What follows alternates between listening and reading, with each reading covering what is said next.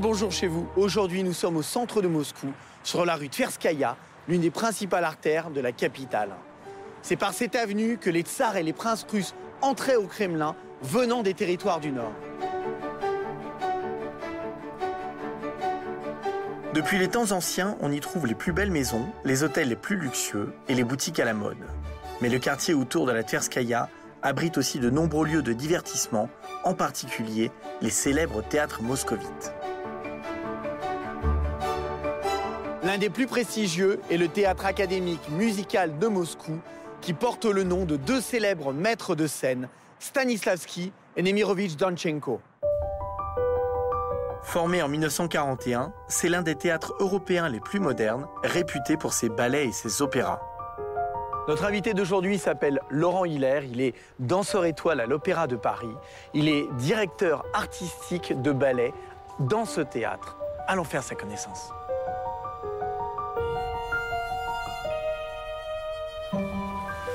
Laurent. Salut Yann. Ça me fait plaisir de te ouais, voir. bah, moi aussi, il fait plaisir de te voir. Je peux pas imaginer, mais quel honneur d'être dans ce théâtre magnifique de Stanislavski. Alors moi, ce qui m'intéresse surtout, c'est de voir qu'est-ce que toi tu fais ici.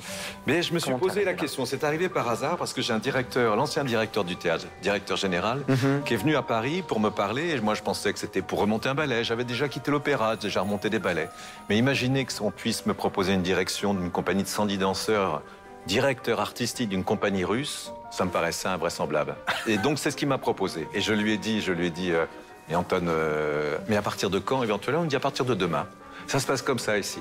Alors, je suis arrivé simplement deux mois après. Ouais. J'ai fait, je suis venu deux fois voir euh, la compagnie et j'ai vu qu'il y avait du potentiel. C'était un beau théâtre avec un beau lieu, de beaux espaces, un théâtre fait, beaucoup de possibilités techniques et surtout un potentiel artistique avec la compagnie qui est vraiment, qui m'a vraiment intéressé. Puis il y avait du désir des danseurs. Il y avait, il y avait une envie, il y avait une attente, il y avait quelque chose. Je me suis dit, c'est un projet qui peut se faire. Alors je suis Ça fait venu. combien de temps que tu es là maintenant Ça fait trois ans et demi maintenant. Trois ans et demi, ouais. Trois ans et demi.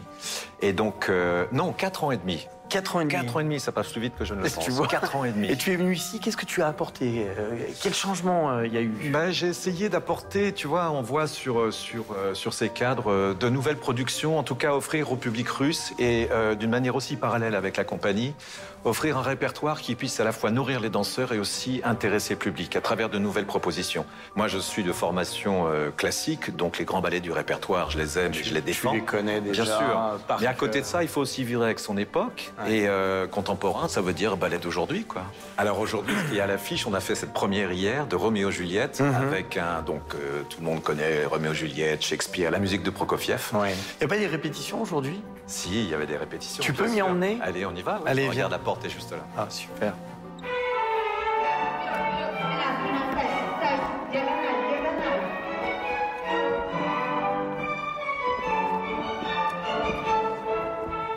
Alors, une Juliette, c'est une institution, c'est presque obligatoire? Ah, obligatoire, non, mais en même temps, euh, Roméo et Juliette, c'est tellement emblématique. Et, et en termes de ballet, il y a eu beaucoup de ballets sur Roméo et Juliette qui ont été faits parce que c'est évidemment un thème universel, c'est l'amour, c'est le corps, etc.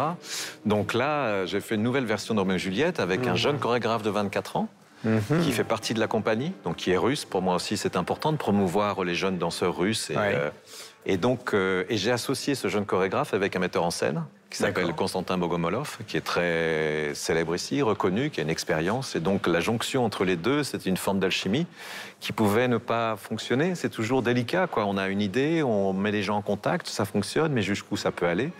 Donc, j'ai eu quelques moments un peu en tant que directeur et initiateur du projet, quelques moments où je me disais, oh là là, est-ce que ça va vraiment marcher? Et finalement, je pense qu'ils sont arrivés à présenter quelque chose d'assez unique, d'assez euh, euh, particulier et, euh, et jamais vu ailleurs, quoi, dans, dans une proposition. C'est toi qui as choisi le chorégraphe, c'est toi Ouais. qui choisis le metteur en scène. C'est Ouais. ça ton rôle? Ouais, ouais, ouais, absolument. Je, je construis les spectacles, je fais la programmation et avec qui danse, je m'occupe de savoir euh, quels sont les, les danseurs qui vont faire tel rôle, etc. Je gère l'ensemble de la, de la production de A à Z. Et une pièce comme ça, ça se prépare en combien de temps? Écoute, là, on a fait à peu près, euh, ça s'est étalé un peu sur euh, un an, un an, euh, à peu près une année. Euh, mais en général, en temps propre, pour une création comme celle-ci, le minimum, c'est un mois et demi, deux mois de répétition, mais à temps plein. Ah oui. C'est que tu répètes 7 heures par jour, 7-8 heures par jour avec les danseurs en permanence. Donc, euh, et 5 jours, voire 6 jours sur 7. Parce que ici, on travaille 6 jours sur 7. D'accord. En France, c'était pas comme ça? Ah non, c'est deux jours, deux jours par semaine. Alors après, avec, ça peut changer. Tu as un jour de repos fixe et mobile. Là, c'est un jour, c'est un seul jour par semaine.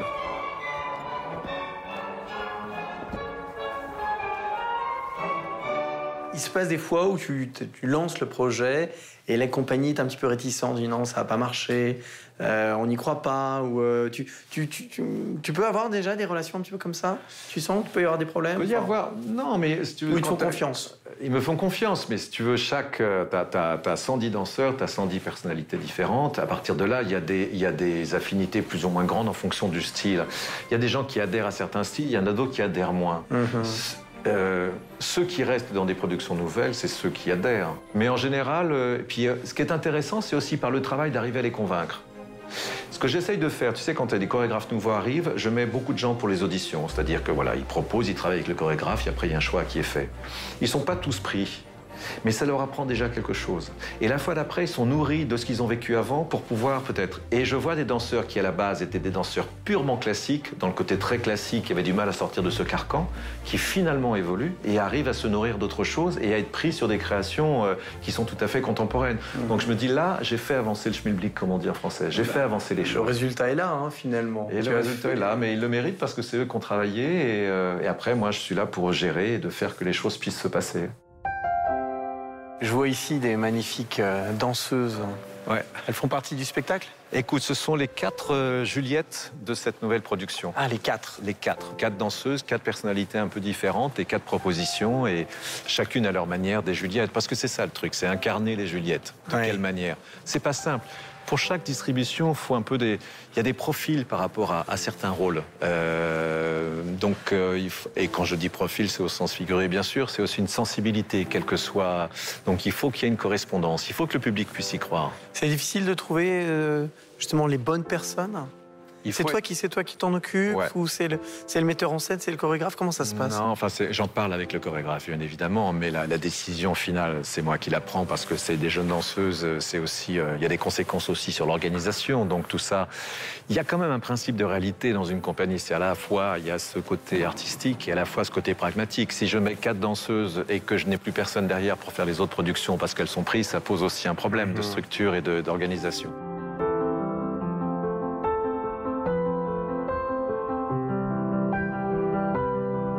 Été ton premier contact avec les, avec les Russes Écoute, la première fois, je suis allé en studio parce que je les connaissais pas. Donc je voulais rencontrer la compagnie, les voir travailler pour voir s'il y avait quelque chose qu'on pouvait faire ensemble. Uh-huh. Et en fait, euh, dans le premier cours, ils s'étaient déchaînés. ils sautaient dans tous les coins, ça partait partout, il y avait une énergie folle. Et moi, ça m'a fait, ça fait éclater de rire parce que c'était tellement sympathique. Et en même temps, il y avait un tel. Je savais pas si j'allais devenir directeur ou pas, mais il y avait cette interrogation. Donc ils ont fait le show, quoi. Et moi, j'aime bien les gens qui font le show.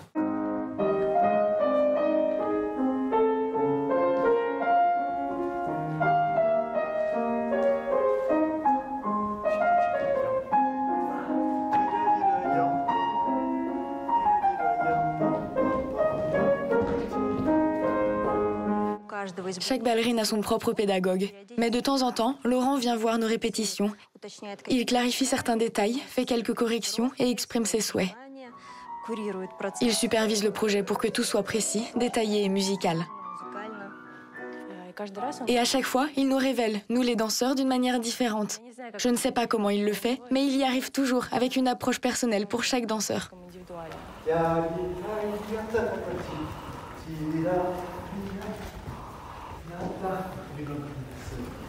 Qu'est-ce que tu répétais là à l'instant?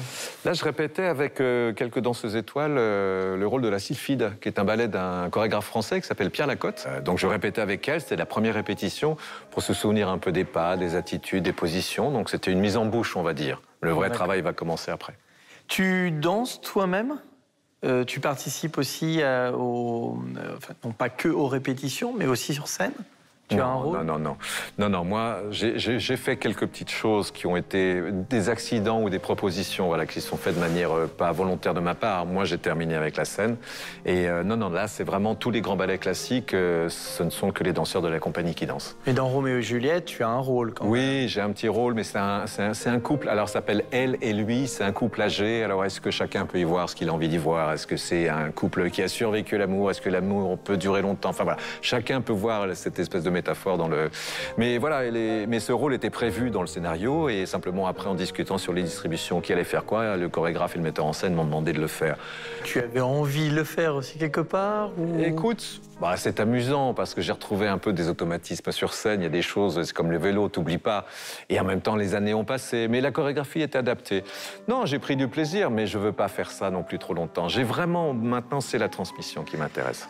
Sinon, après, au cours des répétitions, de toute façon, tu, tu prends toujours du plaisir ça reste un métier. Ah oui, oui, tu sais, mais voilà, je me mets en tenue un peu de, travail, un peu, voilà, avec. Euh, mais je bouge, hein, je montre un peu. Tu, tu restes un petit peu en forme, bah, d'une manière relative. C'est pas comme avant, tu fais la barre, le milieu, tu as les exercices pendant une heure et demie le matin. Je fais plus ça. D'ailleurs, j'en ai pas envie, très honnêtement. Tu sais, la barre, euh, la barre, j'ai fait des barres pendant 40 ans dans ma vie. Ça suffit. Ça suffit Oui, place aux autres maintenant. C'est-à-dire qu'il y a un moment, non, non, il y a, euh, un moment on lâche la barre, on lâche la barre. Tu vois ce que je veux dire On navigue à vue. Non, non, on lâche la barre. Laurent Hiller est né en 1962 à Paris. Dernier d'une famille de quatre enfants, son père est chef de chantier et sa mère est femme au foyer. La famille déménage à Gennevilliers où Laurent commence très tôt la danse rythmique, puis la gymnastique. Très doué, il participe même au championnat de France de gymnastique dès l'âge de 8 ans. Après un nouveau déménagement à Épinay-sur-Seine, les parents de Laurent l'inscrivent à un cours de danse où il est vite remarqué par son professeur. Celui-ci propose aux parents de Laurent de le présenter à l'école de danse de l'Opéra de Paris où il est accepté. À l'âge de 17 ans, il est engagé dans le corps de ballet de l'Opéra de Paris. En 1985, à l'issue d'une représentation du Lac des Cygnes, il atteint la consécration en étant nommé danseur étoile par Rudolf Nouriev, alors directeur de la danse. Laurent danse alors tous les ballets du maître russe, dont La Bayadère, le dernier ballet de Nouriev. Il interprète également les pièces néoclassiques de Georges Balanchine, Roland Petit ou encore Angelin près le Jocage, notamment le Parc. Laurent est aussi invité régulièrement dans des compagnies étrangères prestigieuses comme soliste. Après une riche carrière de danseur étoile, il est nommé maître de ballet à l'Opéra de Paris, qu'il quitte finalement en 2014. Après deux ans pendant lesquels il travaille comme maître de ballet indépendant pour plusieurs compagnies dans le monde, Laurent est invité par le directeur du théâtre académique musical de Moscou pour y prendre les fonctions de directeur du ballet. Laurent a deux filles, Juliette, elle-même danseuse à l'Opéra de Paris, et Valentine, professeure de pilates. Laurent, où est-ce qu'on est ici? Ici, on est chez moi. C'est mon appartement. Euh, c'est le théâtre qui, m'a, qui loue cet appartement pour mhm. moi quand je suis arrivé. L'avantage, c'est que je suis, je suis à deux minutes du ah, théâtre. Deux minutes, hein, Deux minutes à pied. Euh, ouais, ouais, c'est vraiment très pratique. C'est un euh, appartement très agréable, fonctionnel. Mais j'y passe pas beaucoup de temps parce que je passe, euh, je pars le matin vers 9-10 heures, je reviens le soir, il est 11h, 10, 11 heures, donc finalement. Et que le lit qui est utilisé à la finalité. Ouais, non, un petit peu quand même. je, t'avoue qu'au niveau cuisine, je pratique pas beaucoup la cuisine. Je fais beaucoup livrer, et, voilà, je me débrouille un petit peu. je suis célibataire moi aussi. Hein. D'accord, ta famille euh, vit euh, reste bah, J'ai ma petite amie qui, euh, qui, vit, qui vit à Paris, j'ai mes enfants qui sont à Paris, j'ai ma famille, ma maman qui est encore à Paris, donc voilà. Et tes cercles d'amis, c'est réellement que autour du, du théâtre? Ou tu as d'autres amis dans d'autres... Non, c'est des personnes que j'ai rencontrées, soit qui venaient voir les spectacles, soit qui sont dans la communauté euh, française. Euh, j'ai des contacts aussi avec l'ambassade. Enfin, il y a tout un... Je trouve qu'à l'étranger, quand même, il y, a, un cercle quand même de, de, gens qui, qui, se côtoient. Euh. Alors, c'est pas, pas sectaire, mhm. mais c'est juste le plaisir de se retrouver dans un contexte différent pour partager un peu les, les expériences, les émotions. Et... Mais principalement, c'est lié avec le monde du spectacle. Moi, je vis toute la journée dans le théâtre. Donc... Euh, voilà, dans le monde de la danse, j'ai des amis. Là, il y a cette danseuse qui vient du Marinsky, euh, qui s'appelle Dasha Pavlenka. Je veux dire, j'ai passé, ça fait un mois et demi qu'on travaille ensemble et c'est devenu une amie parce que c'est euh, humainement et artistiquement, c'est formidable. C'est avec elle que tu danses sur scène. Ouais, voilà, c'est ça. Donc ça crée des liens et évidemment, après, on se retrouve. Et eh oui, mais tu sais, quand tu es sur scène et que tu joues un rôle quand même très intime, quand même, d'une façon, il faut un échange, une émotion quand même très sincère. Je veux dire, quand tu es à, à quelques centimètres du visage d'une personne et que tu peux lire dans ses yeux qu'il y a une réciprocité dans une forme de connexion, ça crée des liens quand même.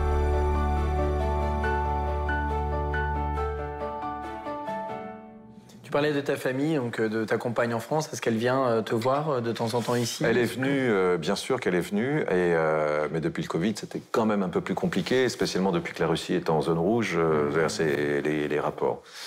Et c'est aussi une partie de ma vie aussi qui est un peu, euh, voilà, tu fais, euh, c'est une forme de sacrifice aussi. Tu là, je travaille et c'est formidable, je suis ravi. Et en même temps, en termes de vie personnelle, de vie privée, de vie familiale, c'est quand même un peu plus compliqué. Ils ont du mérite.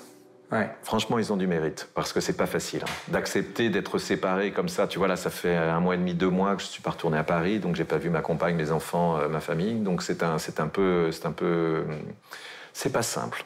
Ton rythme, euh, quand tu reviens en France, ça correspond à quoi? Tu, tu, retournes tous les trois mois, six mois C'est quoi Non, non, non, j'essaye de revenir. Euh, avec le Covid, c'était, je suis resté oui, pendant six mois, donc c'était très compliqué. Euh, non, j'essaye, j'essaye. Là, cette année, je voudrais essayer de revenir une fois par mois. Quoi. Si je peux y retourner régulièrement, ça va. Je mhm. Je suis pas en manque, je suis pas, j'ai pas de moment quand je suis ici investi dans mon travail où je me dis ou dans ma vie quotidienne que la France me manque, mais les proches me manquent. Et donc j'ai besoin aussi, euh, tu sais, quand je, vais dans ma maison dans le sud de la France, j'ai besoin de me retrouver, de me déconnecter, d'oublier un petit peu euh, vraiment tous les problèmes, tout euh, ce contexte. Et, mais aussi, bien sûr, il y a du plaisir. C'est pas que des problèmes, bien sûr. Mais vraiment de faire le break. Donc je vais un peu, tu sais, comme un peu les fous. Des fois, je vais dans mon jardin toucher, j'adore les oliviers, toucher les oliviers, je les regarde. Voilà, ça me fait du bien, ça me, ça me, ça me régénère et il y a besoin de ça. Je pense que c'est très important. Avec tes oliviers, c'est ça? Ouais, j'ai des oliviers dans le sud et je fais mon huile. Mon tu fais ton huile Ouais, je fais mon huile d'olive. C'est bon à savoir. Ouais, ouais. je te ferai goûter. C'est pas. Non, mais c'est un truc, c'est formidable, quoi, parce que tu, tu euh, as ta propre huile, c'est ta production. Euh. Bon, c'est un truc un peu. Euh, ouais, c'est. Mais moi, j'ai ce rapport à la terre qui est très fort, quoi. Ce rapport. mes pierres, c'est des vieilles pierres. C'est une maison que j'ai achetée il y a 20 ans, qui était pratiquement une ruine, qu'il a fallu tout reconstruire. C'est une espèce de, long cheminement comme ça. Et, euh, mais j'ai besoin de ça. Pour moi, c'est très important. Peut-être trop d'ailleurs, quelquefois.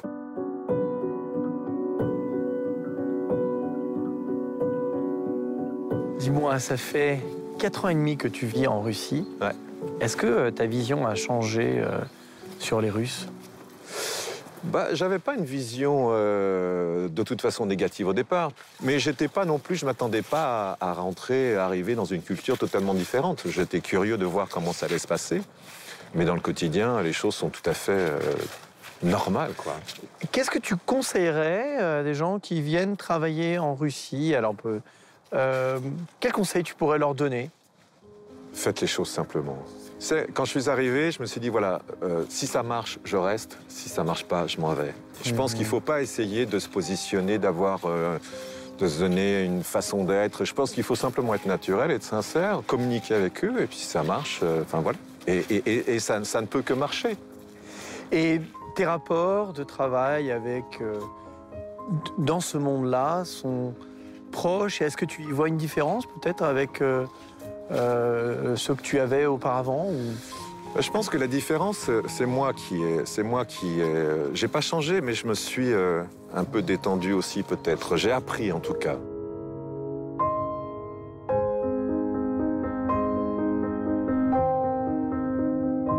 L'heure tourne et le spectacle va bientôt commencer. Les trois coups de théâtre vont bientôt retentir. Les cheveux, c'est important. Ouais. C'est même Rudolf Nourier, qui avait moins de cheveux quand il était, il avait la cinquantaine et tout ça. Il faisait crêper ses cheveux parce que ça donne du volume. Et alors moi à l'époque, ça me faisait un peu rire, gentiment. Mais maintenant, c'est mon tour. Ah. C'est pas si bas c'est pas si bas. Bon, tu vas t'échauffer maintenant Non, je suis passé au maquillage. maquillage Regarde la tête que j'ai. Euh, non, il faut unifier un peu le teint quand même. Très léger, très léger. Avant, tu sais, à l'époque, il y, a des gros maquillages avec des traits qui partaient comme ça de tous les côtés. que ce soit encore peu... plus. Euh, oui, mais c'est une époque. C'est une époque, tu vois. Les gestes étaient très, euh, très, très, très puissants, très forts. Maintenant, on peut faire ça un peu plus minimaliste, un peu plus naturel.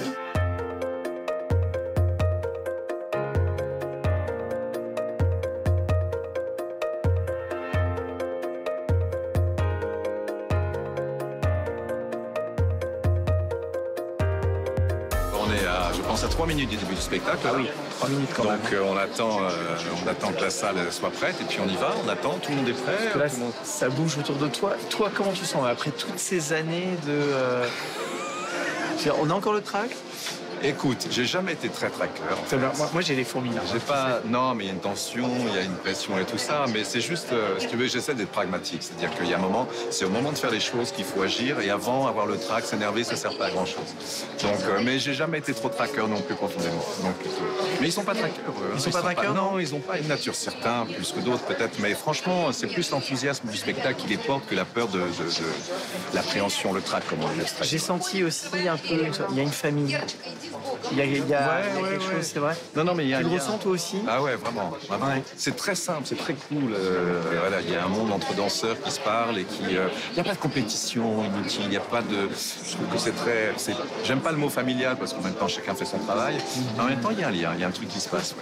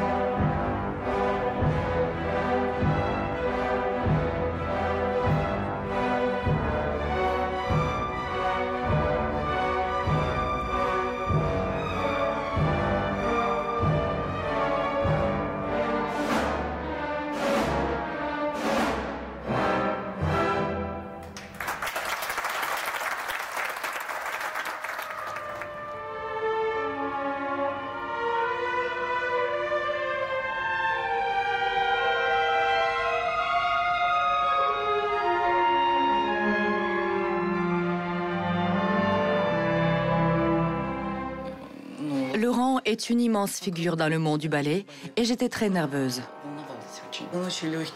Il est très facile de travailler avec lui et je pense que nous partageons les mêmes valeurs sur ce qui est important dans l'art. Et c'est un point très sensible, car c'est sur cela que se construit le partenariat et la confiance sur scène.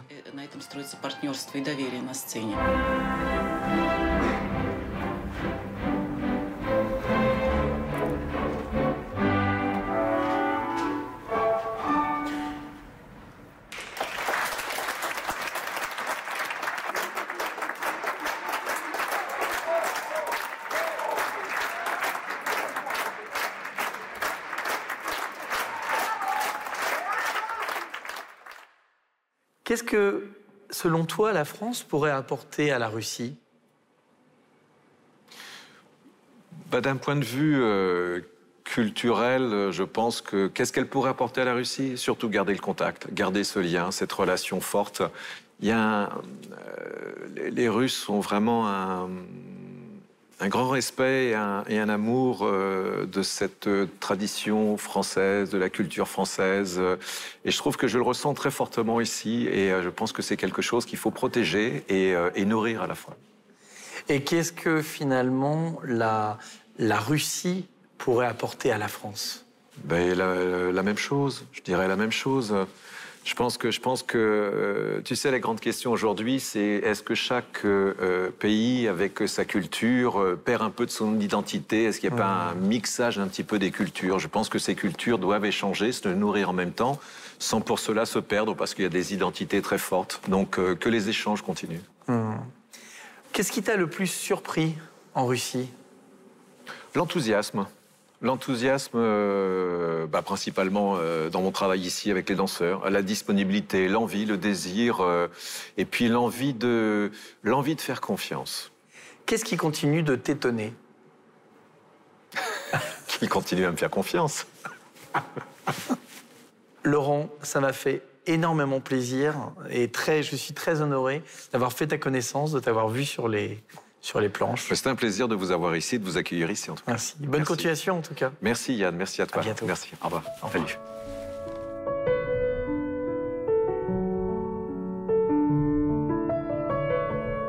Et voilà, notre émission touche à sa fin. Nous l'avons passée avec Laurent Hiller, qui nous a fait découvrir les coulisses d'un grand théâtre moscovite. De nouveaux lieux, de nouvelles personnalités tout aussi intéressantes vous attendent. Je vous dis à très bientôt sur RT France.